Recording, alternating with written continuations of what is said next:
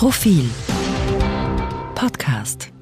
Herzlich willkommen zum Profil Podcast am 22. Juni. Wir haben gestern alle Fußball geschaut und äh, wollen jetzt einmal vielleicht auch darüber reden und zwar mit Gerald Gossmann, äh, Profilmitarbeiter und Fußballexperte. Mein Name ist Sebastian Hofer, Profil Gesellschaftsressort. Und ähm, lieber Gerald, ich würde gern anfangen mit der wichtigsten Frage eigentlich. Äh, hast du dich geirrt? Du hast im Profil vor der Europameisterschaft geschrieben, die, die Mannschaft hätte ziemlich viel Potenzial, wird aber mutmaßlich oder wird aber möglicherweise von ihrem Cheftrainer vercoacht oder der, der Trainer hat die falsche Strategie und Taktik. Ähm, jetzt, ist, jetzt sind sie im Achtelfinale, ne? Ja, äh, das stimmt, aber ich glaube, also geirrt habe ich mich da auf keinen Fall weil es ja eher meine These bestätigt hat gestern, dass der Mannschaft ein gewisser Spielstil liegt. Und gestern hat die Mannschaft sehr hoch attackiert von Beginn an und hat den Gegner richtig eingeschnürt in der eigenen Hälfte. Und das ist ja genau das, was ich ja seit, seit Monaten fordere, dass die Mannschaft nach ihren Anlagen spielen muss, also nach den Anlagen der Spieler, die bei den Vereinen alle hohes Pressing spielen und das verinnerlicht haben. Und genau das hat die Nationalmannschaft gestern getan.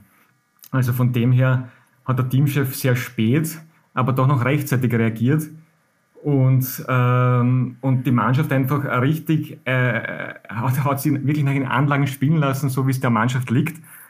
Und das hat im Endeffekt auch den Achtelfinaleinzug gebracht.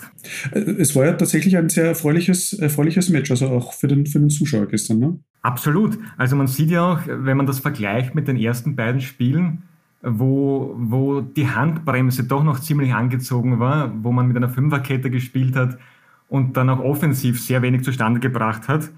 Ähm, und der Vergleich mit dem Ukraine-Spiel, wo man richtig angegriffen hat, wo man nach vorne hochgepresst hat, wo man schnell Bälle erkämpft hat. Also das war ein Unterschied wie Tag und Nacht. Mhm. Und äh, ich glaube schon, dass auch die Fußballkonsumenten und die Zuschauer gesehen haben, welcher Spielstil dann auch der Mannschaft liegt. Das war gestern meiner Meinung nach offensichtlich. Mhm. Ich, ich verstehe ich, ich lese deine, deine Geschichten und ich, äh, ich äh, weiß, was du meinst. Ich verstehe aber trotzdem den, den Franco immer noch nicht ganz. Also ich meine, es ist für alle offensichtlich, dass die Mannschaft in diesem System sehr gut funktioniert.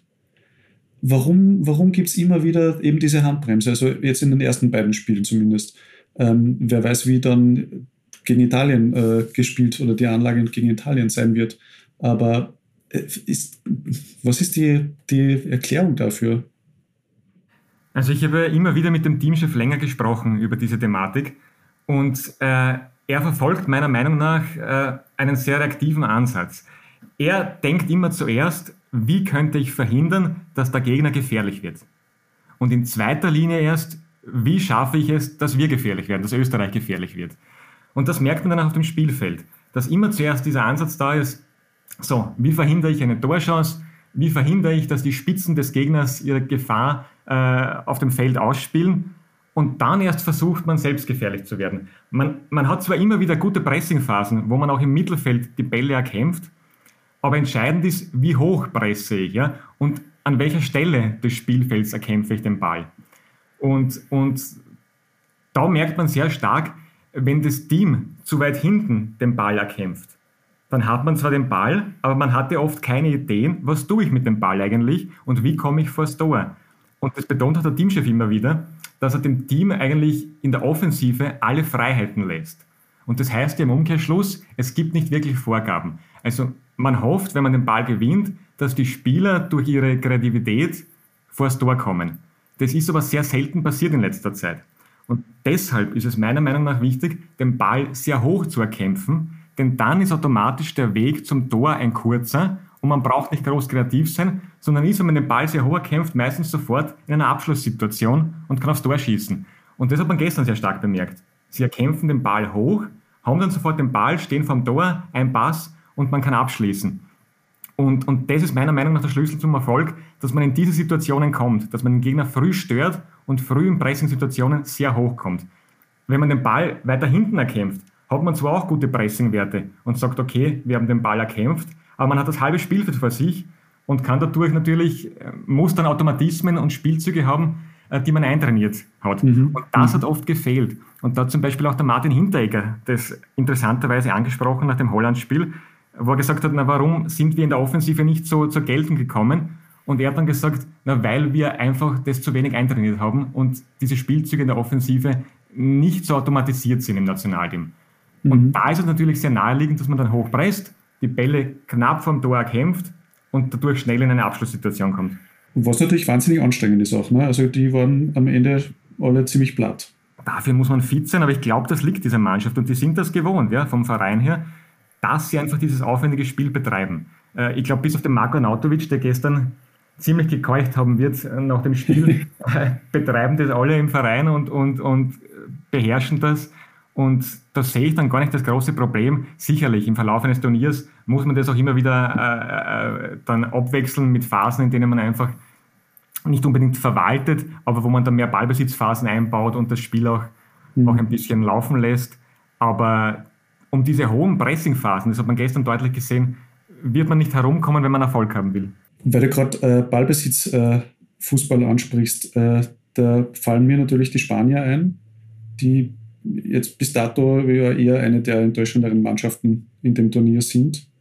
Ähm, wie, wie, siehst du denn das Turnier als, äh, insgesamt bis jetzt? Also, worauf hinaus will, ist, irgendwie gibt es wenig so äh, überra positive Überraschungen, oder? Es gibt äh, relativ viele negative Überraschungen. Also Mannschaften, denen man mehr zugetraut hätte.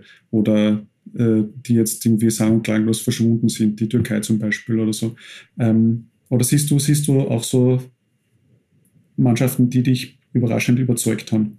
Ich glaube, es liegt natürlich auch daran, dass es eine lange Saison ist mittlerweile. Also die Spieler mhm. hatten wirklich ein sehr dichtes Programm. Äh, die Europacup-Spiele waren sehr eng getaktet aufgrund der Corona-Situation. Und da sehe ich natürlich auch das Problem, dass die Spieler äh, in einer gewissen Weise auch erschöpft sein müssen nach so einer langen Spielzeit. Und das sieht man dann auch bei der äh, Europameisterschaft und vor allem bei den großen Teams. Mhm. Äh, man, es ist wahrscheinlich, man kann das nicht so in einen Kamm scheren, dass jetzt äh, keiner überzeugt. Zum Beispiel die Italiener, unser nächster Gegner, haben durchaus überzeugt mit ihrem Spiel ja. bisher. Äh, die Spanier zeigen halt, dass ein, ein Ballbesitzspiel, äh, wo man dann nur quer schiebt, äh, dass das mittlerweile vielleicht gar nicht mehr so funktioniert. Ja? Mhm. Und ich würde auch sagen, äh, dieses, dieses Spiel, was oft auf Clubebene stattfindet, äh, bei Red Bull, bei Leipzig, bei Salzburg, äh, was der FC Liverpool betreibt, was die Bayern auch gespielt haben unter Hansi Flick, äh, das ist ja auf Nationalmannschaftsebene noch gar nicht so angekommen, so extrem. Mhm. Äh, ich glaube halt auch, dass man mit dem einen großen Vorteil hätte, wenn man da wirklich einen äh, Überraschungseffekt oft erzielt. Natürlich geht das nicht immer, aber man müsste wirklich schauen, dass man sehr oft in diese in diese Situationen kommt, wo man dann hoch attackieren kann. Und das wäre eben ein Vorteil für die, für die österreichische Nationalmannschaft, ne, die viele Spieler hat, die dieses System sozusagen zu Hause auch spielen. Also ich habe ja auch im Vorfeld der Europameisterschaft mit, mit vielen Leuten gesprochen im Umfeld des ÖFB und auch, auch mit Trainern, die die Spieler auf Clubebene haben, unter anderem mit einem deutschen, also einem Trainer der deutschen Bundesliga. Und der hat zu mir auch gesagt, das wäre ein Riesenvorteil. Er kennt äh, in Europa keine Mannschaft, die, die im Mittelfeld so ein, ein pressing-versiertes Material, Spielermaterial hat. Und er hat auch zu mir gesagt, also das, das könnte ein Riesenvorteil sein für Österreich und den sollte man nützen. Ähm, wie siehst du die Chancen jetzt gegen Italien? Ich meine, die haben wirklich sehr gute Vorrunde gespielt, sind äh, wohl trotzdem haushoher Favorit, oder?